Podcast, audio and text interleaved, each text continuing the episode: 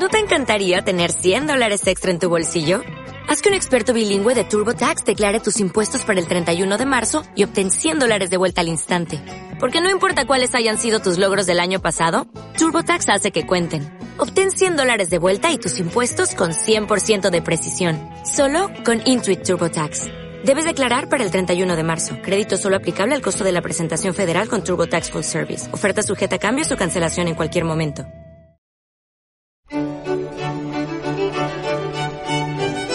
Su programa A las 9 con usted le da la bienvenida a nuestro encuentro radiofónico cotidiano en la línea del periodismo cultural.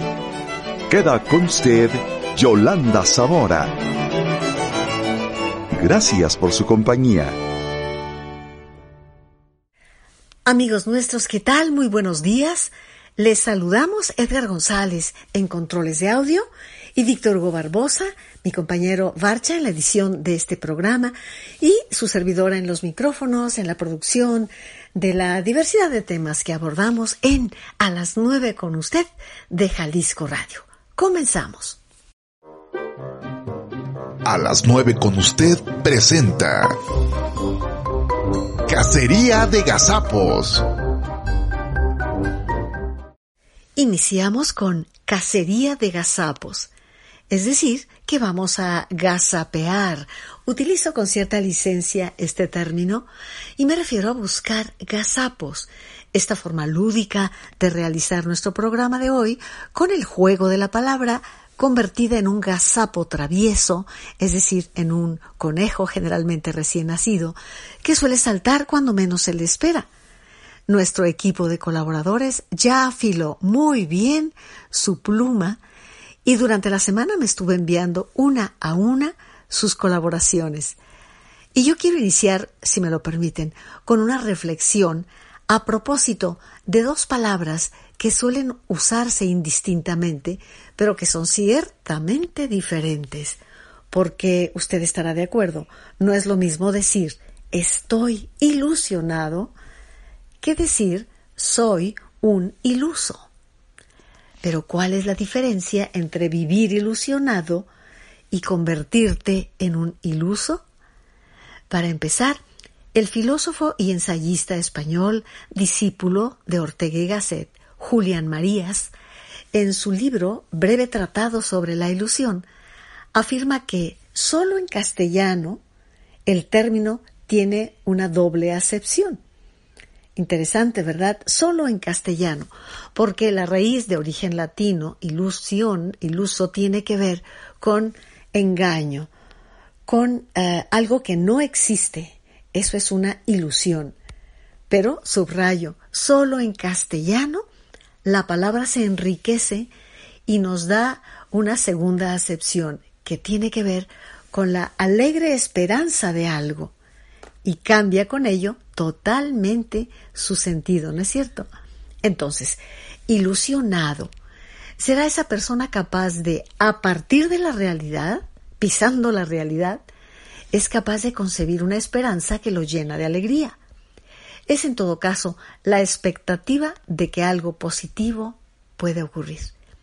En cambio, un iluso será aquel que, fíjese usted muy bien, sin tomar en cuenta la realidad, vive propenso a engañarse, a imaginar que algo maravilloso puede ocurrir, pero sin entregarse en modo alguno a tratar de conseguirlo. Suele poseer este tipo de persona, el iluso, un pensamiento mítico mágico que lo separa de la realidad. En cambio, el maravilloso arte de vivir ilusionado, la adjetivación es mía, la asumo, Permite que día con día tu presente se ilumine y al mismo tiempo te sitúas en la realidad y das los pasos para construirla y alcanzar esa realidad a la que aspiras y que no vendrá mágicamente desde el mundo de las ideas, sino que tiene que ver con el ejercicio de tu libertad, de tu voluntad, de tu decisión de alcanzar una meta. Así es de que mucho cuidado con confundir ilusionado con iluso. Y más cuidado aún con llevarlo a la vida, ¿no?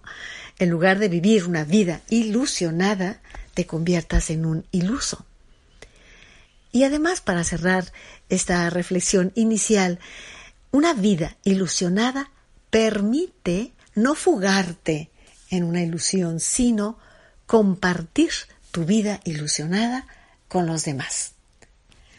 Vamos pues a la cacería de gazapos. Ya está lista la colaboración de nuestra gran amiga, la doctora en letras, Ruth Levy.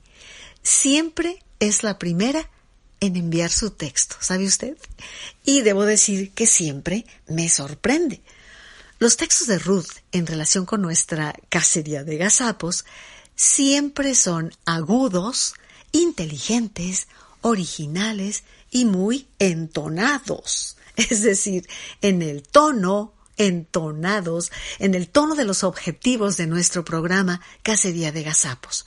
Jugar con nuestro lenguaje, reírnos de algunos de los errores más frecuentes que cometemos, pero también, y esta parte, debo decir, es importante, aprender de ellos aprender un poco sobre el buen decir, ¿verdad? El uso de la palabra. Así que no pospongo más el momento. Vamos a escuchar en Cacería de Gazapos la colaboración de la maestra Ruth Levy. Muy buenos días, Yolanda. Te saludo desde mi casita, así como a Margarita, a Felipe, a Pancho, a Chuck, a, a Paul y a tu fiel auditorio. En el programa pasado dije que hoy compartiría agazapos periodísticos que provocan sonrisas. Sabemos bien que lo leído fue un hierro inadvertido de quien escribe. Y por supuesto no se toma en serio ejemplos como estos en los que se aumentó o se disminuyó una cifra. 1.125 vehículos chocaron contra uno estacionado. O el telescopio más grande construido en Canarias divisará objetos a 100 metros. Y bebé de 21 años resultó ileso al caer desde un segundo piso. La palabra está a nuestro servicio. Hace exactamente lo que queremos. Obedece fiel a la yema de los dedos sobre el teclado. Ella no es culpable si el redactor no relee para corregir o desconoce la correcta combinatoria de las palabras dentro del enunciado para que no represente diferente idea de la original. Qué bonito dije que le falta estudiar y ejercitar la sintaxis, ¿verdad? Por ejemplo, sobreviviente de siameses se une a sus padres. O lo que apareció hace 20 años. Ernesto Cardenal cumple 75 años escribiendo sus memorias. En descargo para tan excelso poeta, yo comento que le tomó solo dos años publicar el primer tomo, Las ínsulas extrañas, otros dos para el segundo, La revolución perdida, y uno más para el tercero, Vida perdida, en el 2005. Y el último de esta parte, hoy 28 de junio de 2020, leí en el Diario Crítico de España. Miguel Bosé ha vuelto a difundir información radicalmente opuesta a la verdad sin despeinarse. Bueno, la verdad no se despeina, sino quien lo dice, y con este gazapo sí que reía al imaginar al calvo Bosé Acoto un término acuñado en España a raíz de la difusión de tantos bulos acerca del coronavirus, teorías conspiranoides. A veces los gazapos aparecen como resultados del corrector electrónico al empezar a escribir mal una palabra, como estos. Cielos con nubes y claros, con riesgo de alguna preocupación aislada o este que por fortuna no habrá leído el ex James Bond. La corona británica embistió al actor Roger Moore por el título de caballero por su trabajo en el Fondo de las Naciones Unidas. O un marino se deja llevar por el Instituto de Supervivencia que tiene todo el mundo. En este último de esta parte se ponderaba una fiesta y se escribió de la anfitriona. De su exquisito busto conocemos bien todos sus amigos. Hay otros gazapos por omisión de palabras, como el como el de un clasificado de, llamémosle citas, Atrévete, dos puntos. Cristina, 21 años, modelo guapísima, 120 pechos. Faltó la preposición. O este en el diario de la Juventud Cubana, el original decía, por tu madre, Mariano, se omitió la preposición por y el resultado ya lo pensaron. A veces hay algunas equivocaciones invencibles que se resisten a las correcciones como cierta frase que en el original elogiaba a una dama y señalaba a un ministro el deber de recompensarle sus infinitos servicios. Al aparecer escrito ínfimos, se corrigió con peor resultado porque ahora fue infames servicios. Por tercera vez se mandó a hacer otra corrección que solo empeoró las cosas, pues se escribió íntimos servicios. El último de hoy, el periodista y ensayista cubano eh, Ciro Bianchi, columnista habitual del periódico Juventud Rebelde, narró lo que sucedió a Nicolás Guillén, el poeta nacional de Cuba, cuando publicaba su columna Ocios Dominicales en el periódico Hoy. Guillén respondió a uno de sus lectores, cito, Cuide más ortografía. Fábula se escribe con B, exaltar con X, dígito con G. Míreme a mí, con tantos años de experiencia en el oficio, sigo recurriendo al diccionario ante la más mínima duda. Eso para mí es una práctica imprescindible. Cierro cita. Y se escribió imprescindible con H. En el próximo programa compartiré gazapos con sintaxis errada. Hoy solo comenté tres. Me despido Yoli, deseo salud y paciencia a todos. Para lograr esto último, pues echemos mano de la loca de la casa, con su generosidad maravillosa.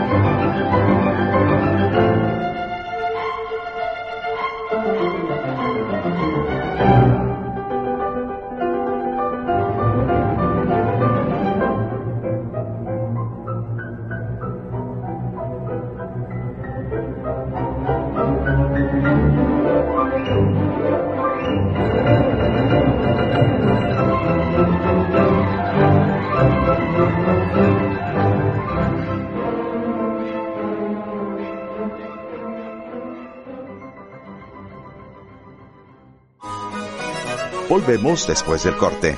Aproveche y participe. 30 30 53 26 y 30 30 53 28. Teléfonos en el estudio 30 30 53 26 y 30 30 53 28. Participa y llama. Amigos nuestros, estamos en Cacería de Gazapos, de su programa A las 9 con usted, de Jalisco Radio. Espero que lo estén disfrutando ustedes y les recuerdo que pueden enviar sus comentarios sobre Cacería de Gazapos, algún refrán muy especial que recuerden, alguna palabra extraña o en desuso, eh, comentarios que tengan que ver con el uso y buen uso del lenguaje.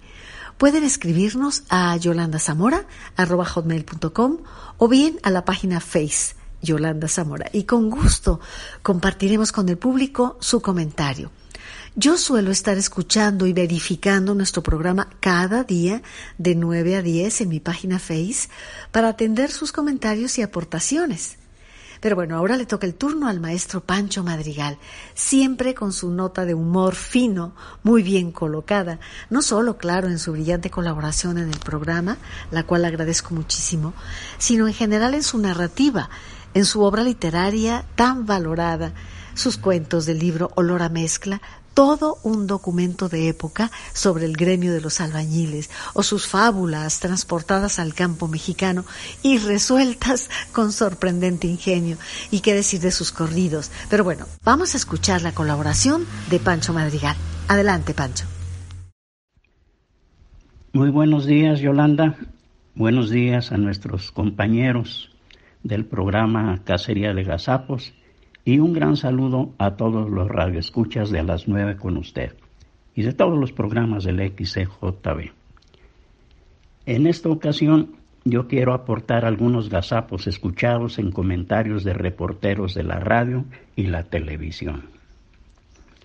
Obviamente no viene al caso mencionar nombres o fuentes de medios, solamente mencionaré el pecado y no al pecador.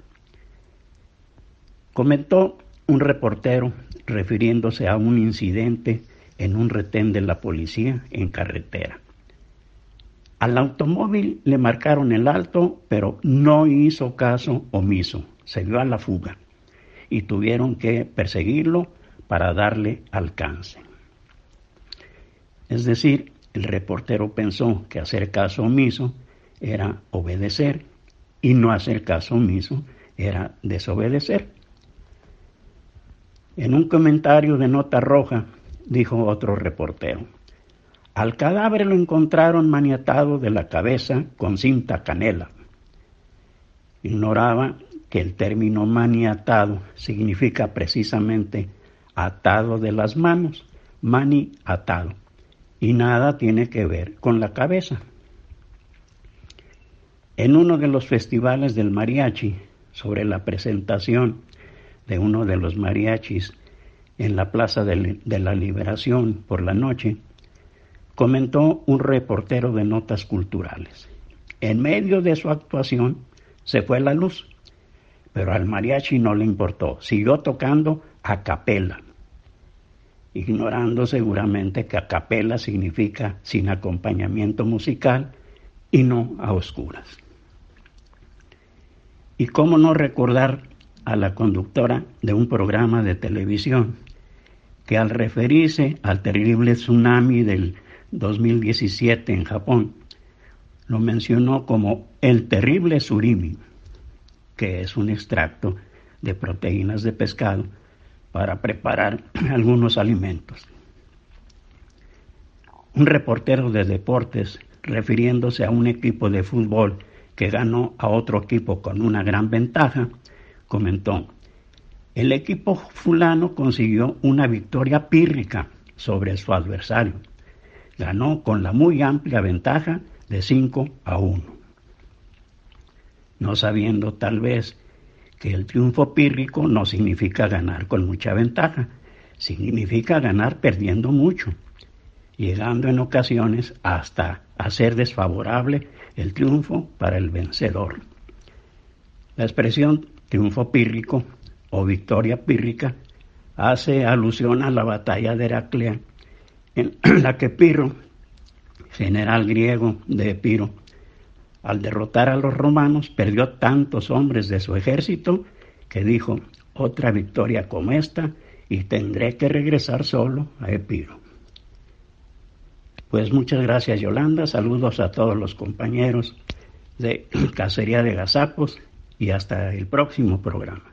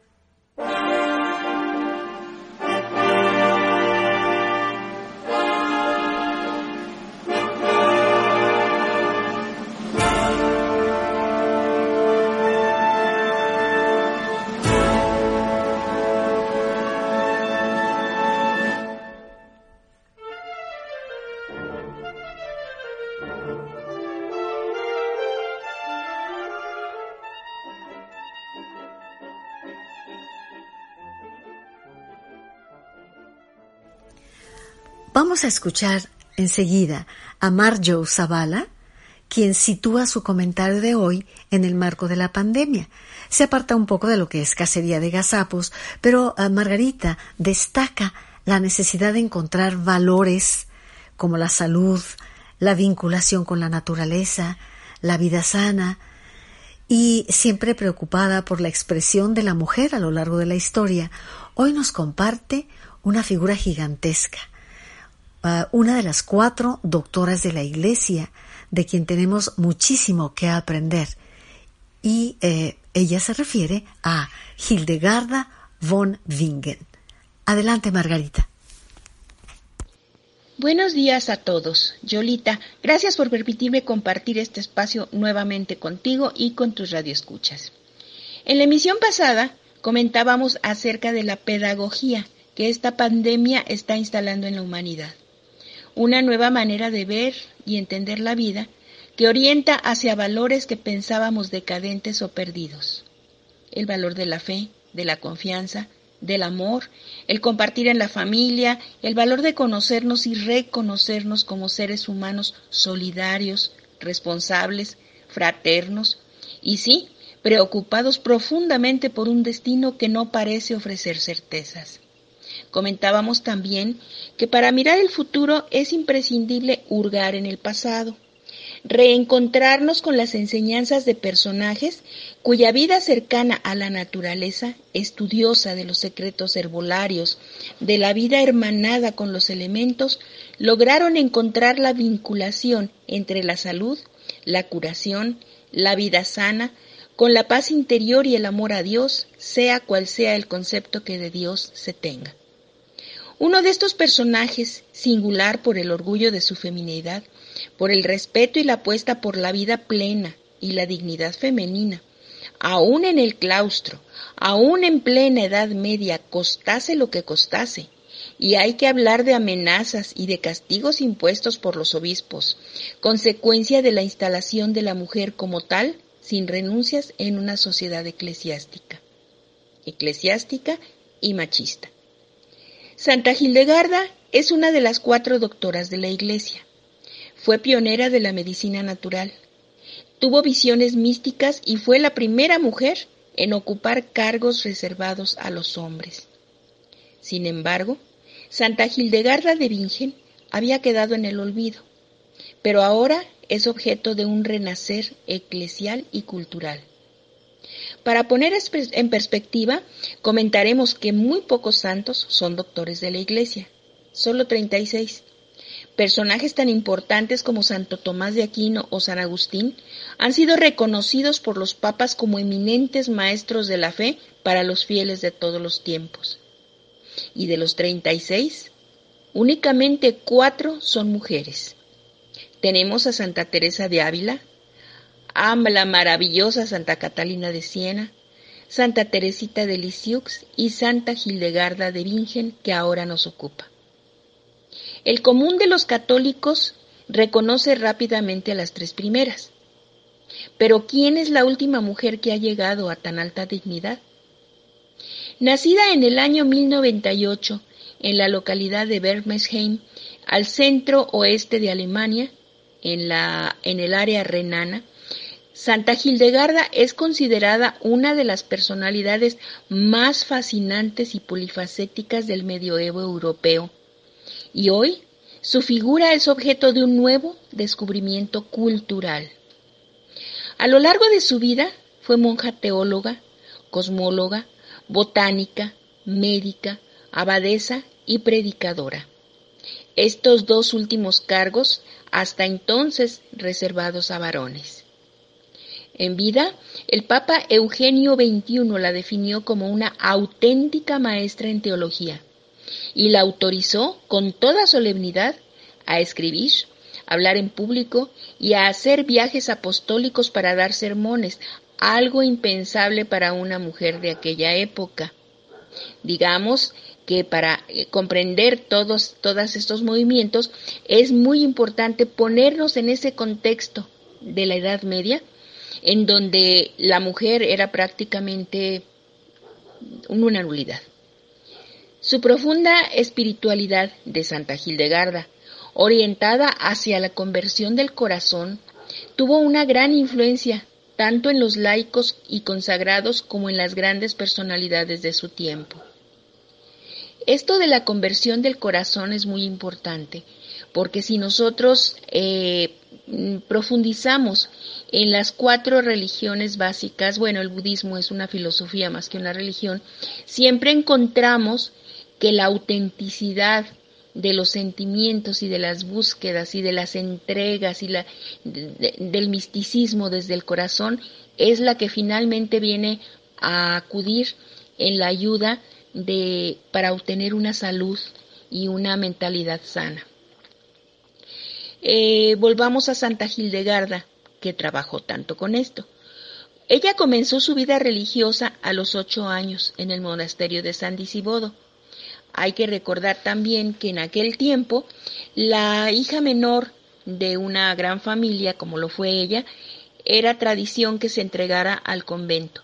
Y ella lo hizo con muchísimo gusto porque además desde muy pequeñita mostró habilidades, eh, vamos a decir, misteriosas, porque ella veía cosas del futuro. Es muy conocida la anécdota de que había una res, una vaca embarazada, y ella definió al, al becerrito antes, desde antes de nacer como un becerrito blanco con negro con una estrella en la frente. Y efectivamente así fue. Entonces siempre eh, le tenían mucha, mucha, le ponían mucha atención porque inclusive ella cantaba una música extraña y siempre decía que eran los ángeles las que se la dictaban. Entonces, bueno, la entregan al convento y con el tiempo llega a ser priora de la comunidad femenina del mismo, hasta que se separó y trasladó su comunidad a Bingen, donde vivió el resto de su vida. Encarnó a la perfección el ideal benedictino de santidad, practicando con perseverancia la obediencia, la sencillez, la caridad y la hospitalidad. Su autoridad moral como abadesa fue tan ejemplar que las monjas competían entre ellas y con la santa en servirse mutuamente. murió con fama de santidad a los 81 años. Desde pequeña, Hildegarda tuvo visiones místicas acerca de Dios, la vida religiosa, el cosmos y sobre todo la habilidad para curar ciertas enfermedades con ayuda de la naturaleza. Recibía sus visiones no por sentidos externos, sino como inspiraciones interiores. En una carta dirigida al monje Wiber de Gembloux, las describió como una gran luz en la que se presentaban imágenes, formas, colores, y además iban acompañadas de una voz que explicaba lo que veía y en algunos casos de música. En otro escrito, cuenta que Dios le dio este encargo. Escribe las cosas que te enseño. Eh, sus obras traducen la humildad de quien escribe una inspiración divina sin atribuirse mérito alguno. Dictaba sus visiones a un monje mientras ella ilustraba los libros con sus dibujos. Así escribió tres libros de teología, Esquivias, Liber Vitem Meritorum y Liber Divinorum Operum, además de un tratado de medicina en nueve tomos, un libro en el que redacta su propio alfabeto y varias biografías de santos. Música, literata y médica, primera mujer compositora de la Iglesia, creó 78 obras musicales, entre las que destaca una pieza considerada como el primer oratorio de la historia, género musical que no se difundiría hasta el siglo XVII. En lo que respecta a sus escritos de ciencia y medicina, la santa contempla la naturaleza como criatura y regalo de Dios que hay que apreciar y respetar. Y añade que la naturaleza, sólo considerada en sí misma, proporciona informaciones parciales y que por tanto hay que estudiarla a la luz de la fe para evitar errores y abusos. Su medicina es natural, pero es también sobrenatural porque según ella, para que el cuerpo esté sano, también tiene que estarlo el alma, lo que solo se consigue mediante la paz de quien lleva una vida de relación amorosa con Dios.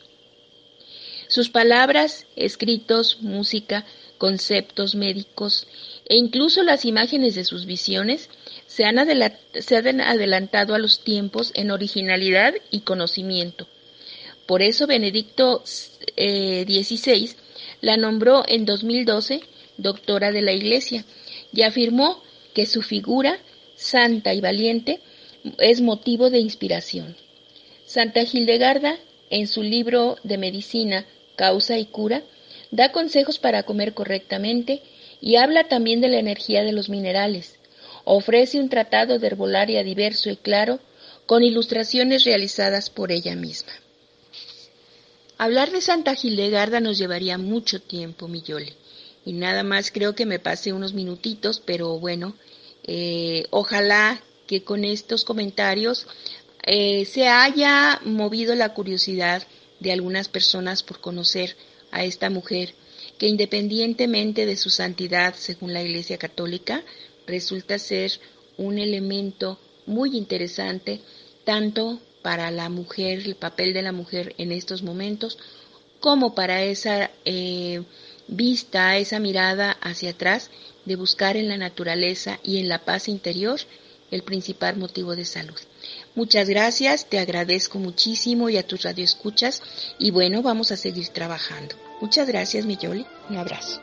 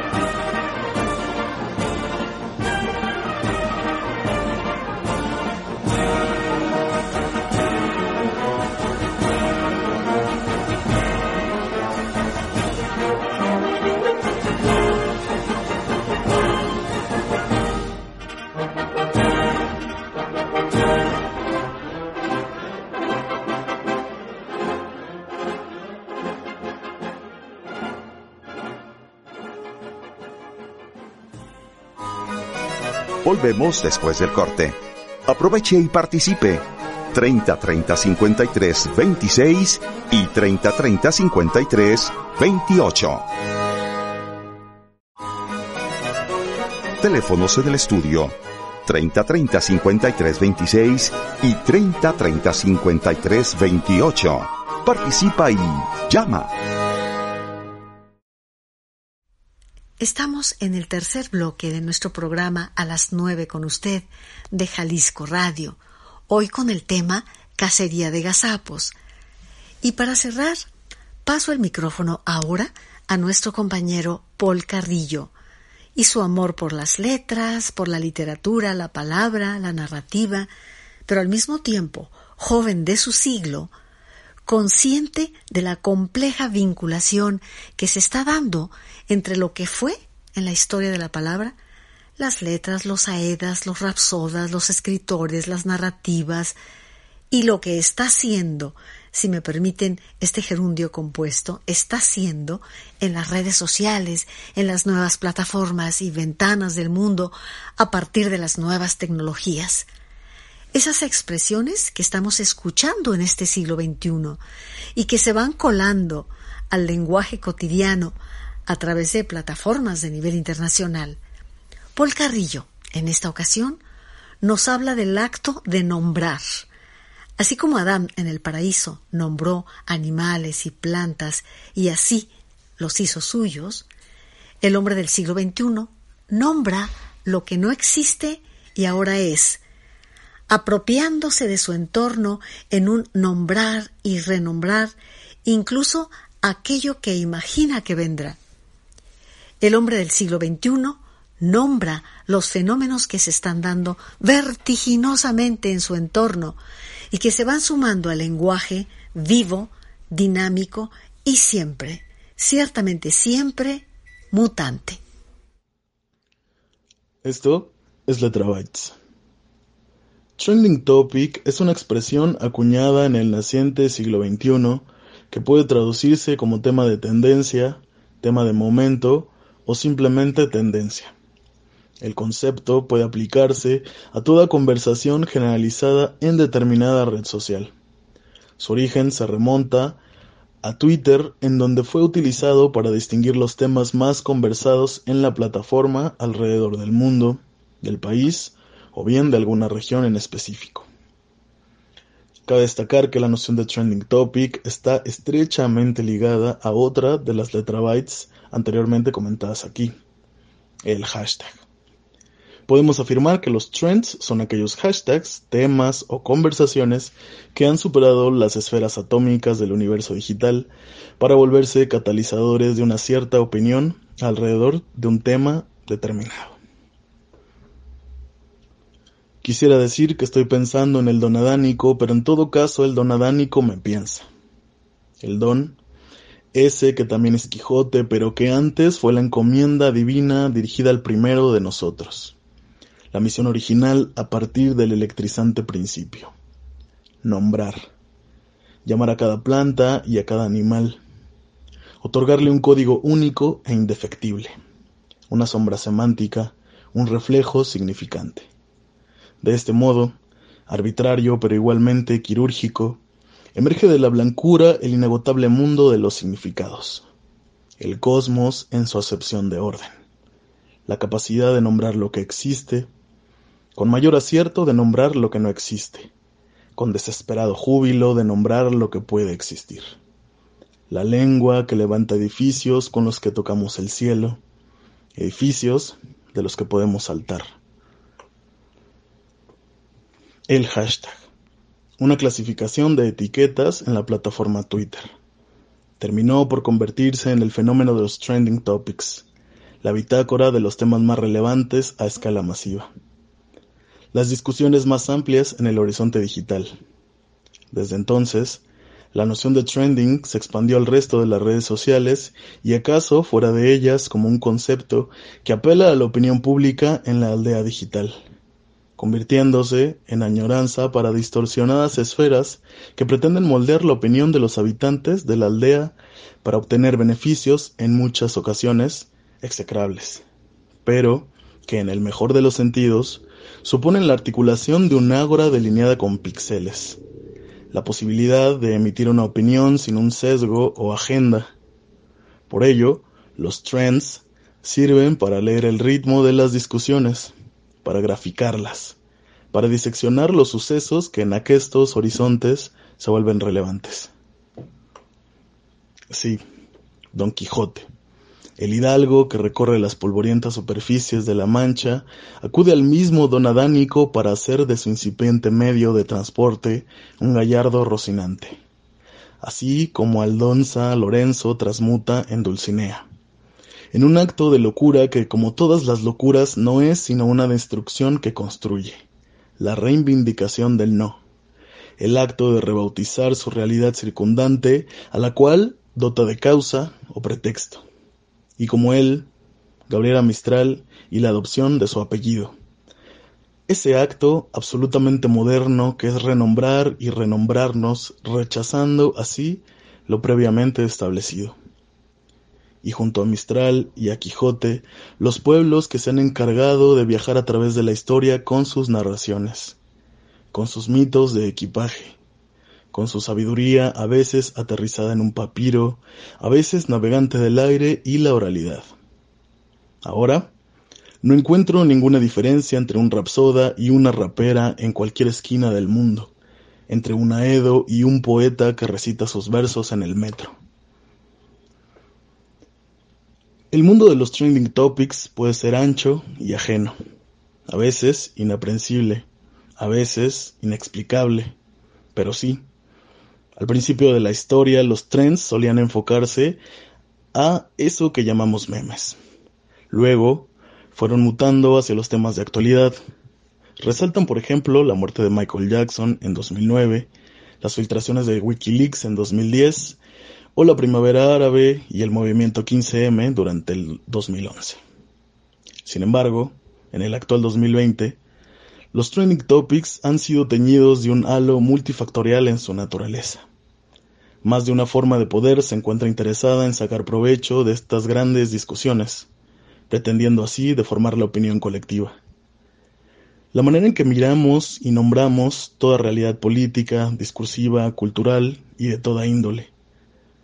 Tal vez, por ello, sea preciso repensar ese antiguo don adánico ese extraño vértigo que implica renombrar y saber que nuestra voz es parte de un huracán dialógico. Notar que vale tanto lo que decimos como nuestro silencio. Que a pesar de las garras que se estiran sobre la gran conversación, tenemos más de una opción. Ahora, me atrevo a decir que la realidad no existe, que nada es porque deba serlo, que la página del mundo sigue en blanco y que una vez nombrada, Toda creación emerge de la blancura en forma de fondo y forma. Y de este modo, ante nuestros pies, se abre un camino dispuesto a ser andado. Agradezco a Yolanda Zamora por el espacio, a todos y a todos los que nos escuchan. Síganme en arroba tacos de realidad, mi nombre es Paul Carrillo Collazo y les mando un digital abrazo. Amigos nuestros, espero que hayan disfrutado de este programa a las nueve con usted. Estamos prácticamente en la parte final del mismo y el tema ha sido la palabra. Es la protagonista de nuestro programa de hoy. Así que quiero cerrar con un poema que se titula precisamente así, La palabra. Es del escritor, poeta, ensayista, periodista Mario Benedetti y está compilada en el libro Inventario 4, que recopila poemarios diversos publicados entre 2002 y 2006. Voy a leer entonces este texto de Mario Benedetti. La palabra. La palabra pregunta y se contesta. Tiene alas o se mete en los túneles. Se desprende de la boca que habla y se desliza en la oreja hasta el tímpano. La palabra es tan libre que da pánico. Divulga los secretos sin aviso e inventa la oración de los ateos. Es el poder y no es el poder del alma, y el hueso de los himnos que hacen patria. La palabra es un callejón de suertes y el registro de ausencias no queridas. Puede sobrevivir al horizonte y al que la armó cuando era pensamiento. Puede ser como un perro o como un niño y embadurnar de rojo la memoria. Puede salir de casa en silencio y regresar con el morral vacío. La palabra es correo del amor, pero también es arrabal del odio. Golpea en las ventanas si diluvia, y el corazón le abre los postigos. Y ya que la palabra besa y muerde, mejor la devolvemos al futuro.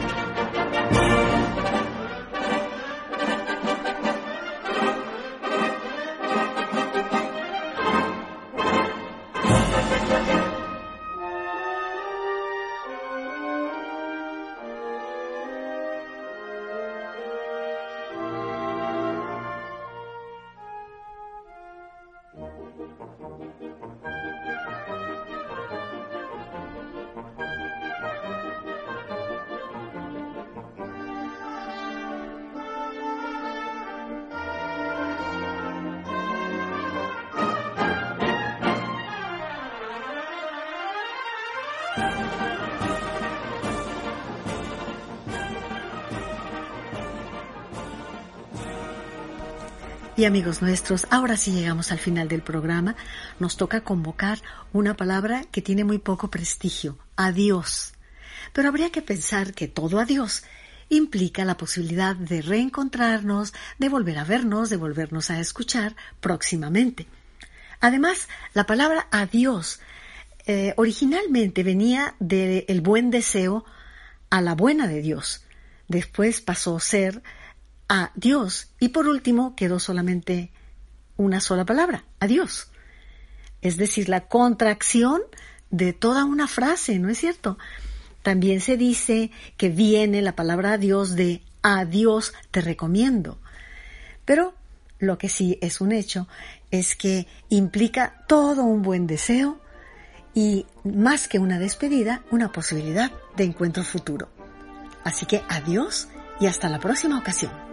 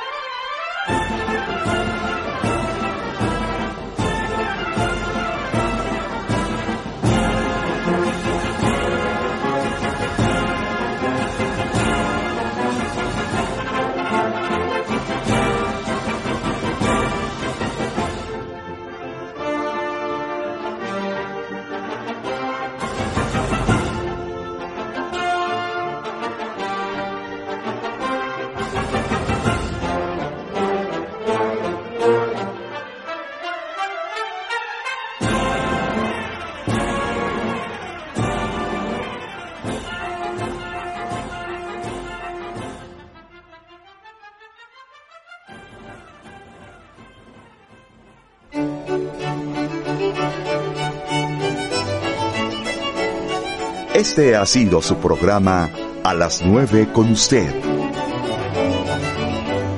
Muchas gracias por su amable compañía.